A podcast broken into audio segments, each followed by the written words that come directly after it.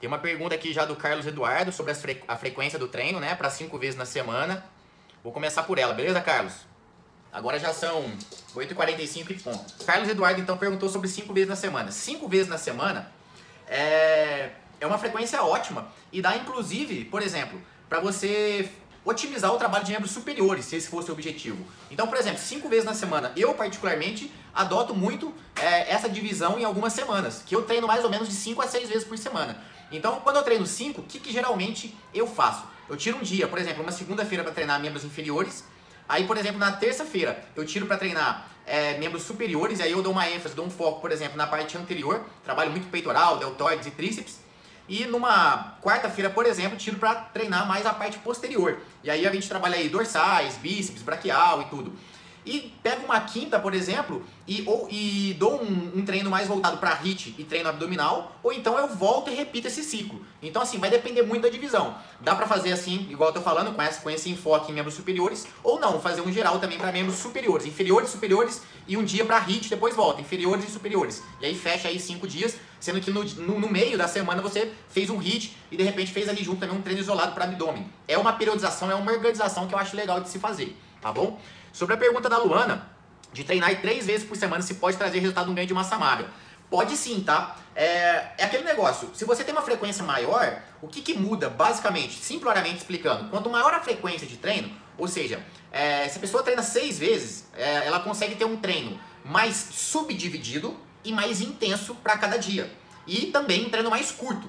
Três vezes já não é tão, tão uma frequência tão ideal, digamos assim, mas dá para fazer. Como que eu gosto de fazer três vezes? Quando eu trabalhava de personal, por exemplo, os meus alunos eu fazia dessa maneira. Olha só, é, se a pessoa vai dois dias consecutivos, ela até pode ir, ela poderia organizar assim. Dando um exemplo, pega um dia para fazer inferiores, no outro dia superiores, ou seja, segunda e terça.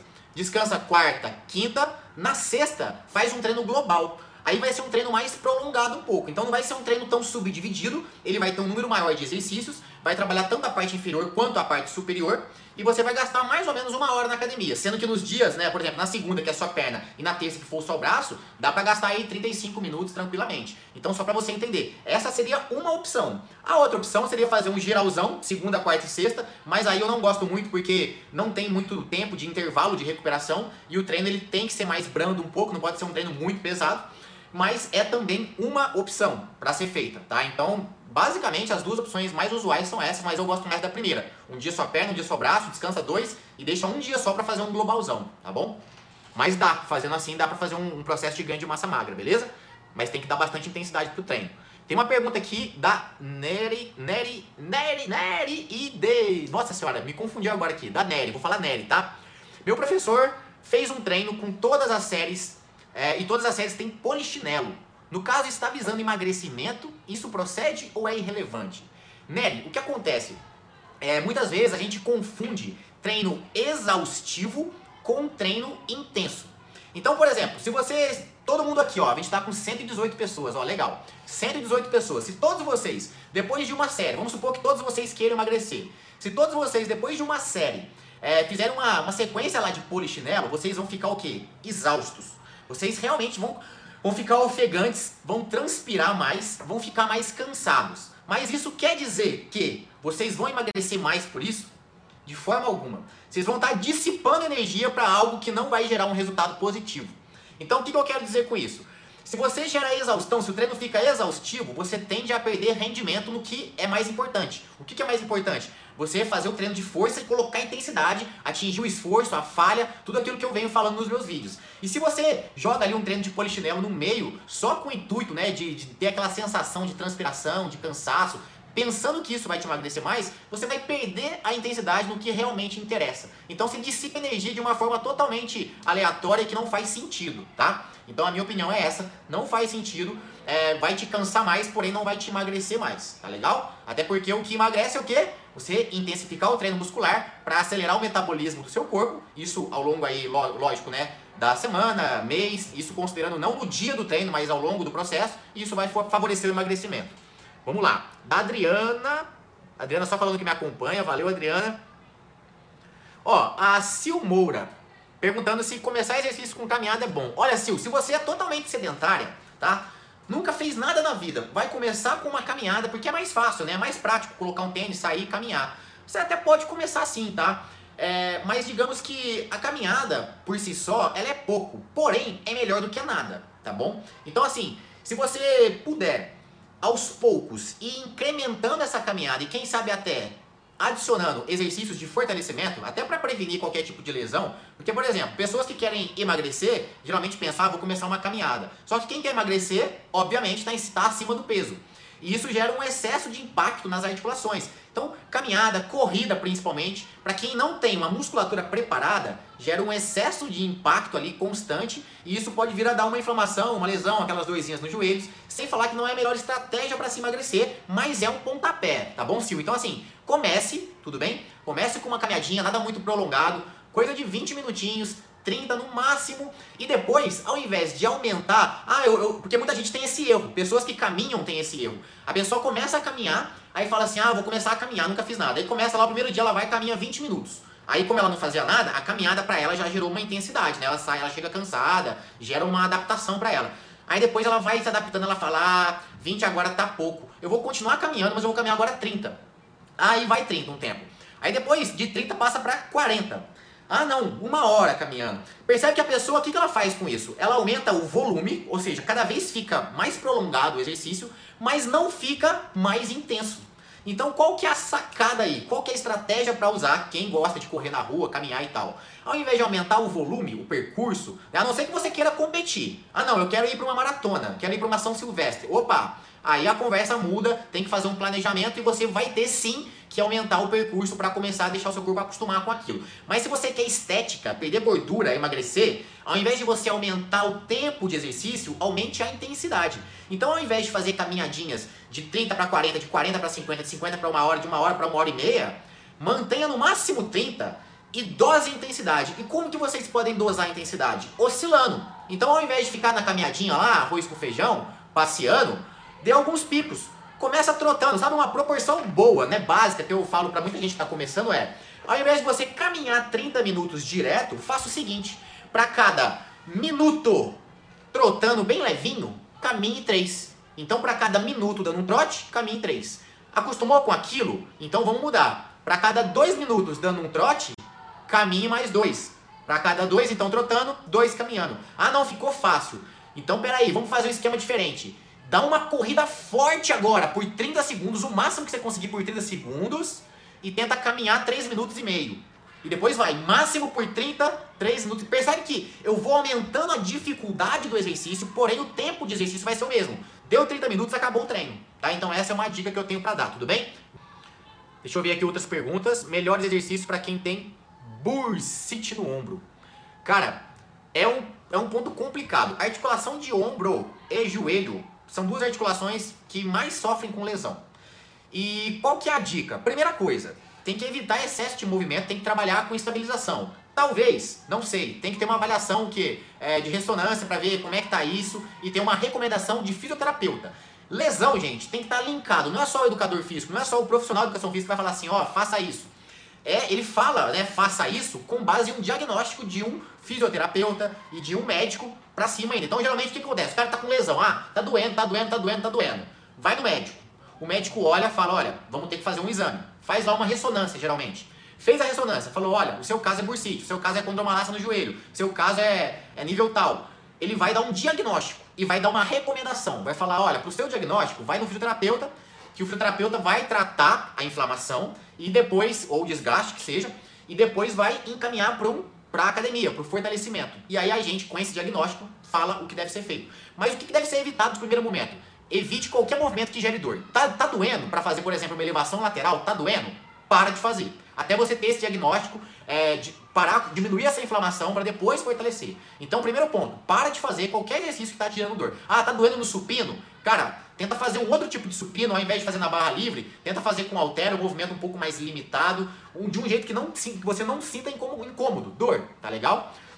Outra coisa, excesso de treino, excesso de volume, que é o que eu vivo falando. Excesso de treino gera lesão, excesso de treino, não respeitar intervalo de recuperação gera lesão. Então, tem que estar tá bem periodizado, isso eu não posso te falar porque eu não sei como está o seu treino, tá? Mas aqui vão essas duas dicas aí, beleza? Evite movimentos que geram dor nesse primeiro momento até ter o diagnóstico e evite um treino extremamente volumoso. Respeite aí pelo menos dois dias de intervalo para cada estímulo muscular, tá bom? Ó, pergunta da Cas Novaes. Boa noite, Caio. Tenho condromalácia patelar grau 2. Gostaria de saber sua conduta em realizar ou não a fundo e cadeira extensora. Ah, foi a que me perguntou no, no exercício agora há pouco, né? O que acontece? Primeiro ponto. Condromalácia. Tamo junto. Eu também tenho condromalácia grau 2, por conta do judô. Sempre pratiquei, pratiquei judô e eu desenvolvi condromalácia por muito impacto ali, muito movimento com força de, de maneira errada. Acontece na luta, enfim. O que, que é o indicado para condromalácia patelar? Para quem não sabe, condromalácia é como se fosse um desgaste da, da patela do joelho, tá? da cartilagem do joelho. Então esse desgaste, quanto maior o grau, maior o desgaste. Grau 1 e grau 2 é mais de boa, incomoda, mas não, não impede que a pessoa se exercite. Grau 3 e grau 4, principalmente, já é mais grave. E aí já tem que ter uma intervenção aí, já tem que ter uma série de cuidados mesmo, porque realmente gera uma dor até para subir escada às vezes. Mas vamos lá. Condromalácia. A cadeira extensora é um excelente exercício para fortalecer, fortalecer o quadríceps, que é a musculatura da coxa, e é preciso fortalecer o quadríceps para quem tem condromalácia.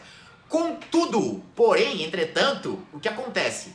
No movimento da cadeira extensora, que é um movimento que a gente chama de cadeia cinética aberta, o que, que é isso? Cadeia cinética aberta é quando você não tem apoio da sola do pé. Vou tentar ilustrar aqui para vocês, ó. Não sei se vai dar. Mas, por exemplo, estou aqui na cadeira extensora, estendi, voltei estendi, voltei. A sola do meu pé não está apoiando em nada, o que está apoiando é só minha coxa, certo? A compressão patelar que está acontecendo aqui, principalmente nesse último grau de movimento aqui, é muito grande. Então, se você tem um desgaste, pode vir a piorar. Então, eu não indico, eu prefiro não prescrever cadeira extensora para quem tem condromalácia. Como que eu faço então para fortalecer o quadríceps? Faça leg press, por exemplo. Leg press é um trabalho de cadeia fechada, porque você tem o apoio da sola do pé, então no leg press você vai estar com apoio lá para empurrar a plataforma. A sola do seu pé vai estar apoiada. Então é um trabalho de cadeia fechada, chamado cadeia fechada. E isso vai dar uma estabilidade melhor para a articulação pra, do seu joelho. E também vai ter um movimento de extensão, que fortalece a coxa. Então faça o leg press. Mas o que é interessante? Equilibrar as musculaturas. Então, por exemplo, fazer mesa flexora, fazer cadeira flexora para trabalhar posterior da coxa, de forma isolada, é interessante também porque equilibra a musculatura. Mas aqui vai um bônus. Sabe o que, que é muito bom para quem tem é, condromalácia? Tem que fortalecer estabilizadores de quadril. O que, que é isso? São as abduções. Por exemplo, abdução de quadril, você pode. Aí tem várias maneiras de fazer, mas a abdução de quadril basicamente é você fazer a força para jogar a perna para lateral. E isso pode ser feito com caneleira, deitado, né? Imagina, deita e joga a perna para lateral. Pode ser feito na polia, pode ser feito na cadeira abdutora. Todos esses movimentos onde você abre a perna, faz força para abrir, você trabalha uma musculatura mais específica de glúteo médio, que para estética, hipertrofia, ganho de força, não é lá essas coisas não, tá? Agora, para fortalecer o estabilizador do quadril, os estabilizadores do quadril, que vai ajudar a prevenir que essa condromalácia né, se intensifique, esse desgaste aumente, é muito interessante. Então, problema de condromalácia, fortaleça com abduções, equilibre as musculaturas parte anterior, posterior, é, de forma bem equilibradinha, porque no leg você trabalha também a posterior da coxa, bem pouquinho, mas trabalha, mas é legal isolar para equilibrar melhor. E faça movimentos com perfeição, isso vale para tudo. Então, respondendo a sua pergunta, cadeira extensora eu já falei que não é legal. Afundo. O afundo, ele é um exercício altamente complexo, ou seja, é difícil fazer bem feito. Então, para quem tem uma boa técnica, para quem treina há muito tempo, sabe fazer o movimento bonitinho, né, aí vale a pena fazer. Mas para quem não sabe, para quem ainda está começando e já tem condromalácia, não é legal. Por quê? A pessoa não tem estabilização, vai ficar meio instável o movimento, vai projetar o peso muito para frente, vai forçar mais o joelho do que pode. Então assim, se a pessoa faz errado, e a chance dela fazer errado se ela não dominar uma boa técnica é muito grande, ela vai piorar a situação. Agora se ela faz certo, pode fazer sem problemas, tá? Exercício nenhum lesiona se bem executado. Então para quem tem condromalácia, agachar é bom, afundo é bom desde que bem feito, tá? A extensora eu já não gosto tanto, conforme eu falei. Beleza, Cá? Valeu, hein, pela pergunta. Kel do Monte. É possível emagrecer tomando corticoide com histórico de artrite? Kel, essa pergunta ela é mais ela é mais técnica e ela é mais, digamos, é, vamos só clarear aqui, tá? O corticoide, ele realmente, ele, ele gera um inchaço, né? Tem remédio que tem muita, muito corticoide, ele acaba inchando. Então, assim, digamos que ele é uma pedra no caminho tá? Ele é uma pedra no caminho, mas quer dizer que você não pode passar essa pedra? Porque hábito, ele quebra qualquer pedra no caminho. Por exemplo, é, pessoas que não podem, sei lá, pessoa que só consegue treinar duas vezes por semana. É uma pedra no caminho. Se ela conseguisse treinar mais, seria melhor. Mas, pô, se ela consegue fazer aquilo, aquele mínimo, já é alguma coisa. Então, assim, só não, só não, não deixe de fazer o básico, ou seja, fazer a sua parte por conta disso, que você vai ter um resultado. Então, o hábito, ele vai mandar nessa pedra no caminho. Se você tiver um bom hábito, alimentação, treino e tudo mais, o corticoide não vai ser nada para impedir que você emagreça. Entende isso? Agora, essa questão de né, o quanto que pode influenciar ou não, eu nem sei te responder isso, tá bom? Catu Fortal. É preciso mudar de treino toda semana? Não, de forma alguma, tá? Eu indico que o corpo leva mais ou menos, tá? Isso é uma média, média de 4 a 6 semanas para se adaptar com o treino. Então, por exemplo, é, começou a fazer um treino hoje, treinou lá 4 semanas, 5 semanas, 6, o seu corpo tende a se acostumar com aquele estímulo, o que se faz necessário uma troca para tirar o seu corpo da zona de conforto. Inclusive, gente, aqui vai uma dica, ó, vai lá no YouTube que tem um vídeo lá que eu, eu falo sobre isso. Eu falo como que você pode trocar seu treino. Porque muita gente acha que trocar treino é trocar exercício. Ah, eu fazia esse exercício aqui, esse esse. Agora eu faço aquele outro, aquele outro, aquele outro. Pronto, troquei o treino. Não. Você pode ter os mesmos exercícios, mas trocar completamente o seu treino. E ter um bom resultado por isso. Vai lá no meu YouTube, no vídeo de hoje, que eu postei hoje, que eu falo sobre isso, tá legal? Qual o treino ideal para ganho de massa magra e queima de gordura 5 vezes por semana? Daniel, vai lá no meu YouTube, mais uma vez, porque vai estar toda a resposta lá. Não tem um treino ideal. O ideal é um processo. É por isso que eu não vendo consultoria de um treino, porque um treino não resolve a vida de ninguém. Eu vendo um processo. Então eu vendo um pacote de treinos, que a pessoa vai seguir ali por vários meses. Então o ideal é o quê? Ela ir tirando o corpo dela da zona de conforto constantemente. Isso vai ajudar também, não só a melhorar o resultado, mas também a manter a pessoa motivada. Porque, gente, ninguém merece, né? Imagina ficar com o mesmo treino sempre além de chato, rotineiro, não te leva pro resultado porque seu corpo vai se adaptar com aquilo. Então é por isso que tem um processo, tá? Vai no meu YouTube, tem um vídeo lá, tá assim, ó. Os seis, os seis métodos de treinos que eu utilizo, né? Os meus resultados são assim. Vai lá que você vai ver todos os, todos os, pelo menos os principais métodos. Eu uso vários, muito mais do que seis, mas tem os principais estão lá para você ter uma ideia do que fazer. Pergunta da Stephanie. É necessário para aeróbio, aquecimento, é necessário para musculação? Não. Tem um vídeo que eu falo sobre isso também. Mas o que acontece, gente? É o que eu brinco. Imagina um cara é, que vai entrar numa luta de MMA, certo? Eu sou um lutador de MMA. Amador ou profissional, não importa. Eu vou, eu vou lutar, certo? Seja lá jiu-jitsu, MMA, muay thai. Adiantaria, antes de lutar, eu bater uma bolinha? Dar um chute ao gol, fazer embaixadinha antes de lutar? Ou antes de jogar bola? Eu vou jogar bola. Eu vou jogar bola e antes de eu entrar em campo, eu vou pegar um saco de pancada e vou bater nele. Vai adiantar eu aquecer com uma coisa nada a ver para fazer uma outra coisa que é completamente diferente? A mesma coisa é com aeróbico com a musculação. A pessoa aquece na esteira antes de treinar musculação. Gente, não tem sentido nenhum. Nenhum. Aí fala, não, é pra, pra aquecer, pra esquentar. Pessoal, dica pra aquecer antes de treinar musculação. Pega o primeiro, ou no máximo o segundo, mas o, o primeiro já adianta. Primeiro exercício do seu treino. Qual é o primeiro? Ah, o primeiro exercício do meu treino é o supino. Tá. O que, que você vai fazer? Quanto de carga você usa no supino? Ah, eu uso 30 quilos de cada lado. Beleza. Então, para aquecer, o que, que, você vai fazer? Você vai colocar mais ou menos ali uns 30% da carga que você usa. 30% aí de, de, de 30 quilos vai dar em torno aí mais ou menos de, de 9, é mais ou menos 9 quilos, mais ou menos 9 quilos. Então, por exemplo, você vai pegar esses 9 quilos e fazer uma, uma série lá de 15, 20 repetições, tá? De forma mais rápida e com boa amplitude, ou seja, movimento completo e rápido, com uma carga pequena, tá? Fez lá 15 a 20 repetições. Pronto, você está aquecido e pode começar o treino. Esse é o aquecimento ideal para musculação. Por quê? Ele vai aumentar um pouco a questão da sua frequência cardíaca, ele vai acelerar um pouco o coração, mas isso não é o mais importante. Sabe o que é importante? É você lubrificar, falando de um jeito bem simples, é você lubrificar as suas articulações. Quando você faz um movimento lá com um mínimo de peso, você já libera um líquido chamado líquido sinovial nas articulações. E esse líquido, ele, ele funciona como uma espécie de lubrificante para as suas articulações. Então você fazer esse processo antes de pegar uma carga alta lá no supino, como você está habituado, já vai servir e muito para você fazer o seu treino. Ah não, o primeiro exercício do meu treino é o agachamento, eu faço com 10 kg cada lado. 10 de cada lado. Não, então beleza. Aquece com 3 kg cada lado. Beleza? E essa é a minha dica para aquecimento. André Luiz, dá para tomar termogênico com whey protein. Cara, dá. Adianta? Não. Tá termogênico, pessoal. Não funciona. Esquece. É uma coisa tomar remédio para dor de cabeça. Já falei isso. Você trata acelera, dá taquicardia, transpira, dá uma energia, ah, fica lá fissurado, mas cara, isso não vai te emagrecer. Não vai emagrecer. O que emagrece é o processo interno, é você tornar o seu corpo com um metabolismo mais acelerado. O seu corpo tem que queimar mais caloria de forma natural e não de forma externa, tomando termogênico, tá legal? Então é igual tomar remédio para dor de cabeça, é igual tomar remédio para dormir. Você toma, dorme naquela noite. Mas na noite seguinte, se você não tomar o remédio para dormir, você vai ter dificuldade de novo. Mas o que está atrapalhando o seu sono? É a ansiedade? É a alimentação? O que, que é? Entende? A causa, o remédio não trata a causa da coisa, ele trata ali o sintoma momentâneo. Ele tapa o sol com a peneira. Mesma coisa é o termogênico, tá bom? Se eu cobro para fazer treino, eu tenho uma consultoria, tá, gente? Tem uma consultoria. O que, que é uma consultoria? Uma consultoria não é um treino, simplesmente. Na minha consultoria, a pessoa recebe lá treino para ela fazer durante um ano ou mais, se ela quiser mas eu dou assessoria para ela durante o ano inteiro. Ela tem acesso também à orientação nutricional, não comigo, mas com um nutricionista especializado dentro do meu programa. Ela tem também análise de movimento, ou seja, ela filma o movimento para mim. Ah, Caio, tô com dúvida aqui no agachamento. Olha meu movimento aqui, ó, dá uma dica para mim. Ela manda o movimento dela para mim, eu vou dar uma análise e dou um feedback. Então assim, ela tem um grupo que ela tira todas as dúvidas comigo. Então é bem completo, é uma assessoria de verdade, tá? Dourado Augusto, posso fazer musculação com HIIT em turnos diferentes? Cara, pode, desde que você respeite aquela premissa lá. O que acontece? O HIIT para emagrecimento, vamos falar de emagrecimento. Para emagrecimento, você não precisa fazer mais do que três sessões de HIIT ao longo da semana.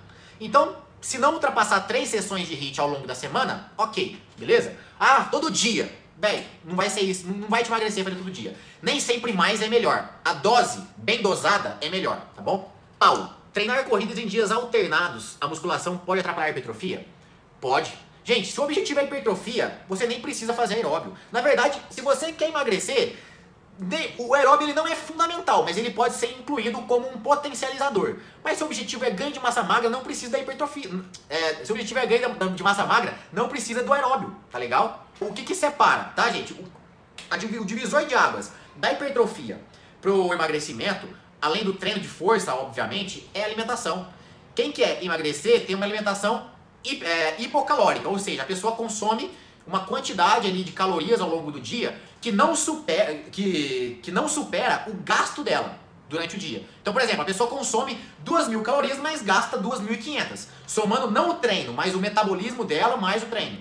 E a pessoa que quer hipertrofiar, ela tem uma alimentação hipercalórica, ou seja, a quantidade de calorias que ela ingere supera o que o metabolismo dela gasta e o treino gasta. Então a pessoa gasta com o metabolismo e com o treino por dia é, 3 mil calorias, mas ela come 5 mil calorias, ela vai hipertrofiar, desde que. Mas não basta, não é caloria de ah, vou comer bolacha então. Não. Tem que ser alimento né, com base em macronutrientes, carboidrato de, de baixo índice glicêmico, proteínas de alta qualidade, gorduras de boa qualidade, fibras, enfim. As fibras nem, nem são macronutrientes, mas fibras são importantes. É um processo, tá, gente? É só para explicar aqui para vocês. E só para clarear a cabeça de vocês. O nosso corpo, sem fazer nada, basicamente, corpo de qualquer pessoa, tá? Vai ter uma variação, né? Eu sou homem, o corpo de uma mulher é diferente. Eu sou um homem com 70 quilos. Um corpo de um homem com 90 quilos é diferente. Então, assim, tem variações. Mas, por exemplo, uma média. Se você fica parado sem fazer exercício físico, o gasto calórico que o seu corpo tem para manter o funcionamento dos seus órgãos e tudo mais, para você levantar de uma cadeira, sentar, para você respirar, para você falar, igual eu tô falando com vocês, ou seja, o seu gasto calórico básico por dia, ele gira em torno de 2.500 calorias por dia. Mesmo, eu falei, mulher, mulher geralmente tende a gastar um pouco menos, principalmente uma mulher pequena. Homem grande tende a gastar mais. Então, só para ter uma ideia. Mas o que acontece? O que, que faz o processo de emagrecimento ser potencializado? Você aumentar, você dá um jeito de fazer esse seu metabolismo basal ficar maior. Então, por exemplo, se o meu hoje é 2.500, como é que eu faço para ele ficar 2.700, 2.800, 3.000 calorias por dia? Fazendo musculação. Porque o processo do treino de força vai fazer o seu corpo trabalhar para reconstruir toda aquela fibra muscular que você degradou no treino de força, na musculação. E esse processo de reconstituição muscular gasta muita energia, dá muito trabalho para o corpo. Então é isso que faz o seu metabolismo basal ficar mais acelerado. É isso que faz o corpo queimar mais caloria mesmo estando em repouso. Por isso que não adianta vocês ficarem focados em ai, quantas calorias eu gastei hoje? Ai, quantas calorias que essa aula gasta? O ponto-chave não está na hora do exercício, mas está depois do exercício. E se o exercício não é um exercício que promove força e intensidade, que causa degradação muscular, que depois vai fazer o seu corpo trabalhar mais, não vai adiantar. Entende? Então o processo é esse. O metabolismo basal e o emagrecimento, ele só é potencializado se você fizer esse processo de treinamento de força de alta intensidade para fazer um processo de degradação muscular, beleza? Gel Manutri. Perguntando se o levantamento terra é melhor estender os joelhos e contrair o glúteo ou fazer com os joelhos semi-estendidos. Vai lá no feed do Instagram que tem um vídeo meu que eu falo só do levantamento terra. Mas o que acontece? Dá aquela contraçãozinha no glúteo, pessoal, aquilo lá não, vai, não, é eficiente não. Inclusive pode gerar até uma compressão grande na lombar. Isso serve tanto para o levantamento terra quanto para o agachamento. Vou tentar exemplificar aqui. Eu tô com duas câmeras aqui porque estou olhando para cima, tá? Vou tentar exemplificar aqui para vocês, ó. É, tô num processo aqui do, do, levantamento terra. Peguei lá, estabilizei a coluna, peguei o peso, fiz aqui. Tem gente que faz o quê? Encaixa. Tem gente que faz isso no agachamento. Desce, sobe e aí pega o e faz isso aqui, ó. Encaixa. Gente, fazendo isso, vocês, além de gerar uma compressão ali na lombar, que não é legal, isso não vai te dar mais resultado, você perde a tensão na musculatura alvo. Por exemplo, não sei se está dando para enxergar aí, mas meu joelho, aqui ó, ele tá sob tensão. Se eu faço isso, estico tudo e jogo esse quadril, eu parei de colocar tensão na coxa e no glúteo. Então o que acontece? É legal manter até ali uns 95% do máximo, ou seja, terminou o movimento, termina aqui, ó, e não aqui, termina aqui, e não aqui, entende? Que você mantém a musculatura sob tensão durante um tempo. Aqui tá muito ruim de explicar para vocês direito, mas ó, anota aí, ó, lá no meu YouTube tem um vídeo que chama O Segredo da Musculação, tá com esse título. Vai lá, que eu falo exatamente disso aí, tá? Eu falo bem parecido com isso aí, então vai clarear bem, tá bom? Vitor, é, se eu acho que o método de treino ponto zero feito por bodybuilders tem fundamento, seria uma variação do Ketsu Training. Vitor, perfeito, cara. O que acontece? Esse negócio de ponto zero, Ketsu Training, é uma variação. É, são nomes, gente. Vocês não precisam se atentar a nome. O que acontece? Tem um bodybuilder famoso, um cara que foi, foi bodybuilder famoso e tal, e ele, ele, fala, ele fala na hora de isometria, ele fala do ponto zero. E aí todo mundo fala assim, ah, toda vez que eu falo nos meus vídeos assim, ah, hoje eu vou falar sobre a isometria aqui. Ah, é o ponto zero do fulano. Gente, não é ponto zero de ninguém. Pessoal, isso é ciência. Isso é uma metodologia. O cara batizou de ponto zero. É igual achocolatado. Aí veio a marca lá, Nescau, e falou, não, o achocolatado chama Nescau. Aí veio outra marca e falou, não, o achocolatado chama Todd mas é tudo achocolatado, tá ligado? Então, um é Nescau, o outro é Todd, mas os dois são achocolatados. Então, pronto, não tem, não tem essa de, ah, não é, ah, não é o Nescau do achocolatado. Gente, é uma coisa só, é ciência, cada um coloca um batismo, tá? Mas é uma boa estratégia, tá? Inclusive eu falo dessa estratégia. Bom, pergunta do Yuri. É, sei que sobre treino, mas você pode dar um conselho. Eu faço, eu faço educação física, mas estou querendo parar por causa do mercado. Ah, tá, entendi, cara. Brother, que isso, cara? Isso aqui vale a dica para todos. Eu vou fundir rapidinho aqui, gente. Mercado hoje em dia, né? Ah, é, vou, vou fazer medicina porque medicina é garantia de sucesso. Vou fazer concurso público. Ah, é, não vou fazer educação física não porque não dá dinheiro. Ah, não vou fazer direito não porque tá chovendo advogado aí. Pessoal, quem faz o salário de vocês, quem faz isso aqui, não é a profissão não, é vocês. É cada um de vocês. Eu vou muito bem obrigado com a educação física. Então assim, Vai de cada um. Então, gente, não existe essa, essa questão, brother. Se você gosta do que você faz, mete a cara, acha um ponto e mete, enfia a cara e faz o teu trabalho. Faz o teu trabalho, simplesmente. Faz um trabalho bem feito que você vai ganhar dinheiro com isso. O objetivo da isometria no meio do treino é uma estratégia de treino, ou seja, é um método, é um macete para intensificar o treino. Quer dizer que é o único? Quer dizer que sempre tem que usar ele? Não. Usa durante um mês, depois troca, faz outro, beleza? É só isso. Quantos exercícios para o peitoral e para as costas? Cara, eu geralmente utilizo por grupamento maior, ou seja, peitoral e costas são grupamentos maiores, eu utilizo aí em média de 2 a, 2 a 4 por grupamento. 2 a 4 por grupamento. Às vezes, mais, às vezes menos, mas a média 2 a 4. Depende muito do, da frequência de treino e tudo mais, beleza? Mesma coisa para aumentar bumbum, tá? Ah, e para membro inferior? Tá, os maiores movimentos, usa lá de de 2 a 4, às vezes 6, dependendo, mas tudo vai depender da organização do treino. Legal a pergunta aqui, ó. Kylie, Kylie, quanto tempo sem treinar faz você perder a massa muscular que você ganhou? Boa pergunta, Kylie. Vamos responder essa. O que acontece, gente? É, vamos imaginar o seguinte. Para ficar bem claro aqui para vocês. Imagina um morro, beleza? Um morro. Um morro, uma, uma, uma ladeira. Você pegou o carro, e começou a subir esse morro. Então vamos associar o quê? Você começou a treinar, começou a subir o morro. Vai subindo, vai subindo. Uma semana, duas, três, um mês, um ano, dois anos, três anos, quatro anos e vai subindo. Concorda que quanto mais você treina, ou quanto mais você sobe com o carro, mais alto você fica no morro, ou seja, mais perto ali de resultado, mais resultado você tem? Então, vai depender muito do que? Do tempo de treino. Então, vamos pegar uma pessoa que treina há mais de um ano. Ela tá lá no topo do morro.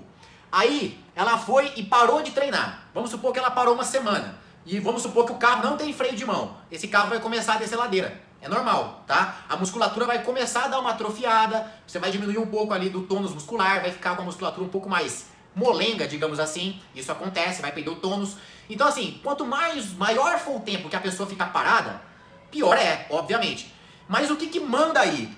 Quanto mais treinada a pessoa é, ou seja, quanto mais alta essa pessoa tiver no morro, menos perda ela vai ter. Então assim, pessoas que treinam há mais de um ano, elas podem se permitir parar por 15 dias talvez, que ela não vai ter tanto prejuízo. Porque quando ela voltar, ela vai ter a chamada até memória muscular. Então assim, quando ela voltar, uma semana, duas, ela recupera aquele, aquela perda que ela teve naquele tempo que ela ficou parada. Agora, qual que é o problema? Tem, as pessoas, a maioria das pessoas entram e saem da academia e não conseguem, isso, isso é um dado, é uma estatística mesmo, tá gente? A maioria das pessoas não conseguem se manter frequentes nem por três meses, tá? Isso é uma estatística. Inclusive a Smart Fit sabe disso e por isso a Smart Fit hoje, ela tem mais clientes do que ela comportaria. Ou seja, se todo mundo que tem um plano da Smart Fit resolver na academia hoje, a Smart Fit não comporta, ela tem que fechar as portas. Mas ela sabe que as pessoas compram, aderem ao plano de um ano e não vão. Então o que acontece? Pessoas treinam durante três meses e aí param.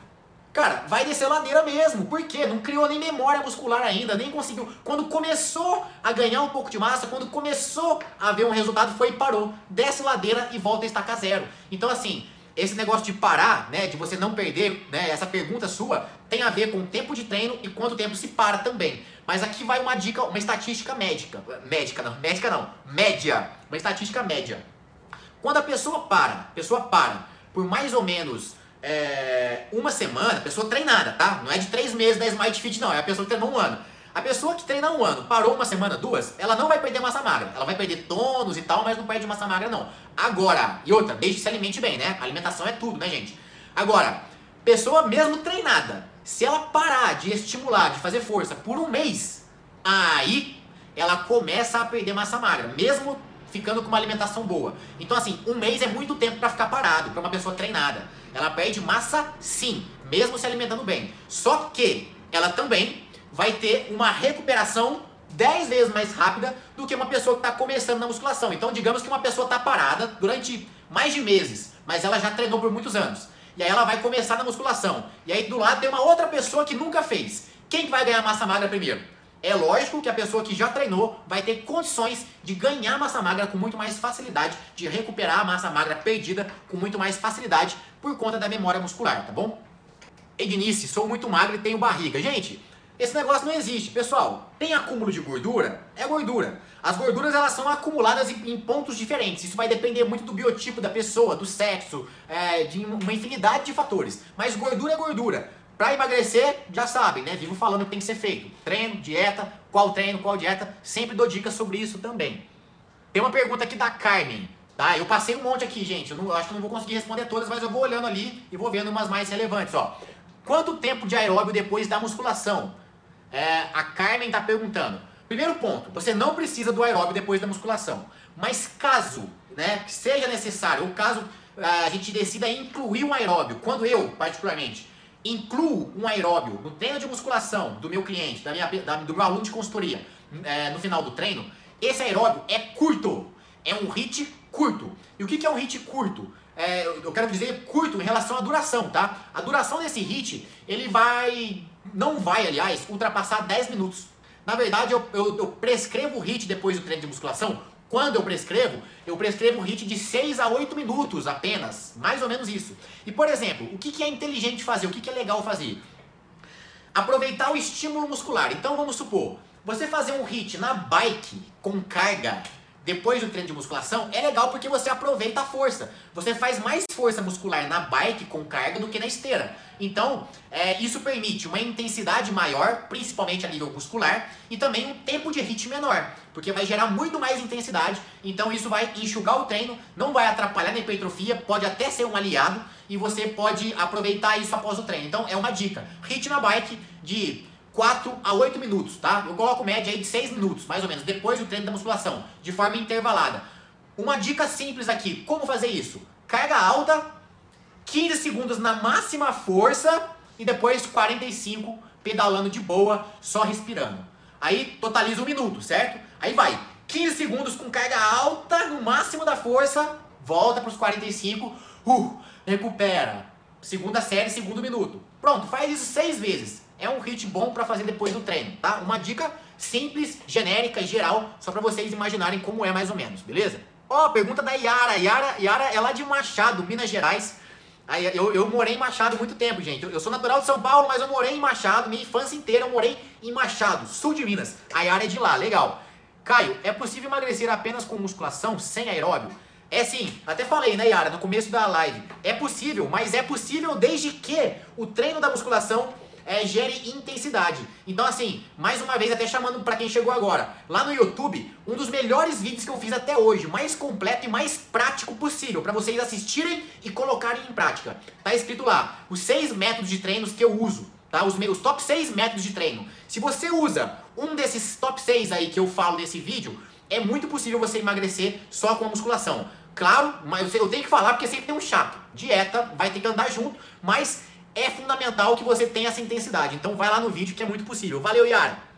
Pergunta da Stephanie Cris. Crins. Crins. É, é, along, é, alongamento antes é necessário? Não. Olha, vou explicar. Legal, gente. Eu vou fazer vocês perder, perderem menos tempo é, na hora de treinar. Muitas pessoas chegam na academia, né? Aí ficam do lado daquele espaldar. Sabe o espaldar? Espaldar é aquele é aquele negócio de alongar, parece uma escadinha assim, né? Aí a pessoa fica, chega lá, ah, cheguei na academia tal, aí fica lá. Aí vai. Aí vai.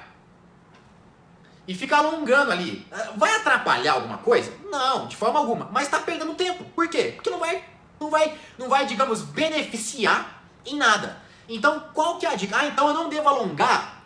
Não, calma aí, calma aí. O que acontece, gente?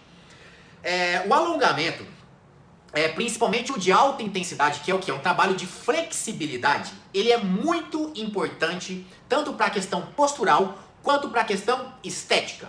Então, por exemplo, qual que é a minha indicação? Não preocupe em alongar antes ou depois do treino. Esquece. Chega lá no seu treino, faz o aquecimento com o próprio exercício, conforme eu falei agora há pouco aqui no início da live, que eu dei a dica de aquecimento para musculação. Faça o aquecimento só e manda bala, tá? E vai embora. Terminou, vai embora. É, o alongamento mais intenso vocês vão fazer no dia off. Então, por exemplo, eu fui na academia hoje treinei perna. Beleza. Amanhã, que é um dia que eu não vou treinar perna, que eu vou descansar, tira esse dia de repente para fazer um alongamento mais forte para membro inferior.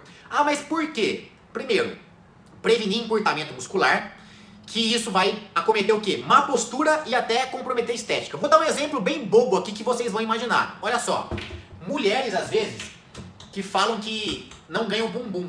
Ah, eu não ganho bumbum, treino, me alimento, não ganho bumbum. Aí você vai olhar a estrutura da mulher, ela de lado, uma foto, por exemplo. Na minha consultoria até eu faço essa análise com as pessoas e dou um feedback com base na foto. Por quê? Tem mulheres, ah, treina, treina bonitinho, se alimenta bem, mas aí, por exemplo, elas têm o chamado bumbum para dentro. Ela tem um bumbum assim, ó, uma postura assim. Aí o que acontece? Existem mulheres que têm o contrário disso. Elas têm o quadril assim, ó e aí dá a impressão que elas têm uma bunda maior. Nenhum, nem o outro, de forma exagerada, é bom para postura né, e para estética. Mas convenhamos, né? A mulher que tem o bumbum para fora, ela aparenta ter um bumbum maior. Mas e para quem tem o bumbum para dentro, como que melhora isso? Através do trabalho de flexibilidade.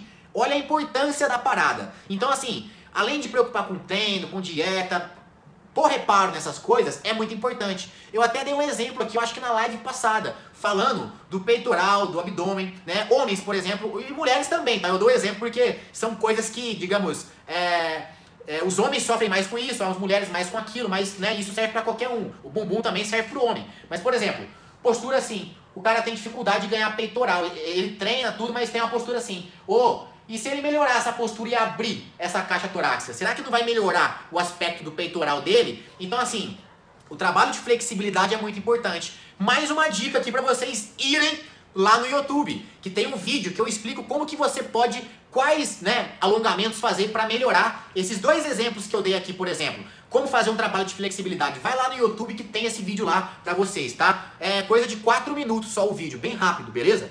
Gente, não está relacionado muito bem com treino, mas é uma dúvida que muita gente me pergunta e eu não gosto muito de responder porque às vezes dá a impressão que eu estou invadindo a área do nutricionista e de forma alguma. Mas o que acontece? É, olha aqui a pergunta do Cali, Calífica. Calífica. Tenho 57 anos e estou satisfeito com o resultado, mas tem algum suplemento que possa me ajudar? O Tribulus é bom? O Tribulus é a base, é, é um estimulante hormonal, tá? É, o Tribulus é, não é bomba, tá, gente? É natural, é uma planta e tal, pode ser manipulado em farmácia, tudo, mas assim, é, tem que ter uma orientação nutricional da dosagem, tá legal? Então tem que ficar muito esperto com isso. Então tem que ter uma orientação em relação a isso. Suplemento ele não faz mágica nenhuma. Quais que compensam tomar? Por exemplo, para quem busca hipertrofia, creatina é bom? É bom, mas tem que ter recomendação nutricional. O whey é bom? O whey, eu diria que ele é mais prático do que bom. Ele é bom, porém, o que é bom do whey é a praticidade. Ao invés de você comer 4 claras de ovos, 150 gramas de carne magra, bata um shake de whey, por exemplo, no momento que está mais difícil de você preparar uma alimentação, que ele vai ter uma quantidade proteica, ou seja, um aporte proteico similar a 4 claras de ovos ou a 150 gramas de carne magra. Só para vocês terem noção, o que é 150 gramas de carne magra? É mais ou menos um bife do tamanho da palma da mão, um bife magro. Um bife de frango, é um bife de vaca, um patinho moído, um peixe, mais ou menos isso, tá? Então, suplemento não faz milagre. Para mim, o que compensa? O é, whey, creatina para hipertrofia é muito bom e, basicamente, é ponto final. BCAA, joga fora, gente, é placebo, não funciona. Ah, glutamina, joga fora, placebo, não funciona, tá? Então, assim, a maioria é mais merchan, marketing, do que realmente eficaz, tudo bem? Muitíssimo obrigado mesmo pela participação de todos, pela pergunta de todos. Para quem eu não respondi, vou fazer live toda semana e vou responder. Podem ficar tranquilos quanto a isso, tá? Vou sempre estar respondendo aqui. Continue acompanhando, se inscrevam lá no meu YouTube e um abraço. Boa noite, valeu!